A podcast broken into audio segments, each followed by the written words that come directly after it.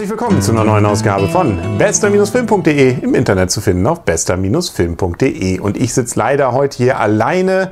Der Arne konnte nicht. Ich war allein im Kino und äh, wollte aber trotzdem drüber reden, weil das, was ich gesehen habe, war im wahrsten Sinne des Wortes großes Kino, nämlich die Bridge of Spice, der Unterhändler, so heißt der Untertitel von Steven Spielberg, das Ganze und äh, mit Tom Hanks in der Hauptrolle. Und das ist ein Film, der meines Erachtens sich auf jeden Fall lohnt. Und zwar deswegen, weil er erstens endlich mal wieder ein schön ruhiger Film ist. Da wird nicht hektisch irgendwas gemacht, bis auf einige wenige Stellen, sondern mal wieder auch Zeit genommen für Einstellung und zwar so, dass es auf keinen Fall langweilig wird. Zumindest ich habe mich nicht, habe mich nicht gelangweilt. Es ist wirklich mal wieder ein richtig guter, toller Film im Sinne von wirklich für, glaube ich, alle geeignet. Es geht nämlich um 1957, ne, die Zeit des Kalten Krieges, die ist auf dem Höhepunkt und in Amerika wird ein äh, russischer Spion festgenommen.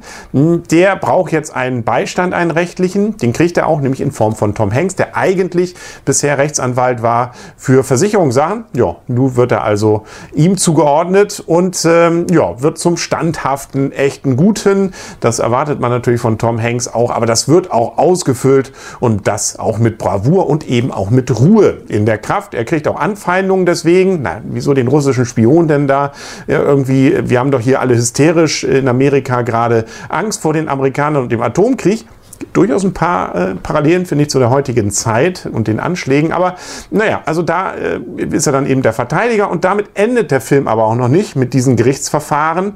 Gericht sieht man sowieso nur ganz wenig, also es ist kein Gerichtsfilm, sondern es gibt dann sozusagen noch eine weitere Geschichte, wo es darum geht, Spione auszutauschen. Da spielt das Ganze dann großteils in Ostberlin auch. Da wird man sicherlich als der ein oder andere Deutsche auch wieder was erkennen. Tempelhof schon wieder äh, wird es hier zur Filmkulisse. Die geben sich da einem anscheinend die Klinke in die Hand, nachdem Panem dort ja auch schon gedreht hat. Da hatten wir ja von berichtet. Aber nicht nur das, es ist kalt dort. Das kalte klingt ja auch, passt auch wunderbar.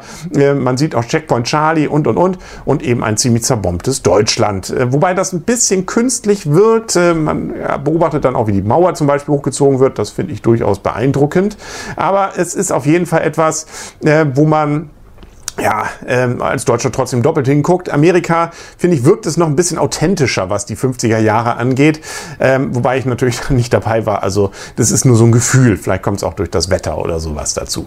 Lange Rede, kurzer Sinn. Also ein wirklich toller Film, auch relativ lang. Dank Cinemax übrigens keine Pause. Das fand ich, fand ich persönlich zumindest gut. 143 Minuten hat das Ganze. Die Coen-Brüder haben auch noch dran geschrieben. Das merkt man in der zweiten Hälfte auch an durchaus ganz witzigen Dialogen, die sich da spinnen. Wobei es gibt ein bisschen Humor, aber es ist kein, also Komödie lang und weit nicht. Es ist ein ernsthafter Film, aber einer, der wirklich von vorn bis hinten einen fesselt, Spaß macht, auch gerade durch die langen, etwas längeren Szenen, äh, wo der Film sich Zeit lässt, auch durch Nicht-Dialoge äh, Charaktere sehr gut zu entwickeln. Das sieht man bei diesem Spion, äh, dem russischen zum Beispiel, den man fast ein bisschen in der zweiten Hälfte vermisst, weil der auch sehr gut gespielt wird. Lange Rede, ich wiederhole mich, kurzer Sinn, toller Film. Deswegen gibt es von mir auch 8,5 Punkte. Ähm, vielleicht äh, ein bisschen Abzug, weil Deutschland ein bisschen zu steril und dann ja, Gott sei Dank nicht zu, äh, also die Russen sind nicht nur das Böse, die haben jetzt nicht nur das Gute, das ist auch schon mal äh, ausdifferenziert, aber ja, bei den Ostdeutschen, da haben sie es dann mit den äh, Klischees dann doch wieder ein bisschen gehabt, aber egal.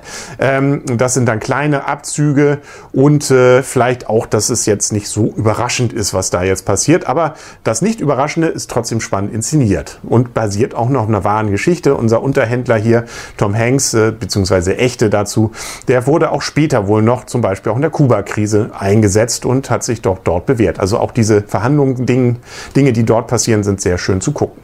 Langer Rede, kurzer Sinn zum dritten Mal. Das war's für heute, nämlich mit bester-film.de im Internet zu finden auf bester-film.de und auch bei YouTube zu sehen. Und beim nächsten Mal, da wird hoffentlich auch der Ahne hier oder da wieder dabei sein. Bis dahin alles Gute, wünsche alles Gute, äh, der ich, äh, der Henry. Und tschüss.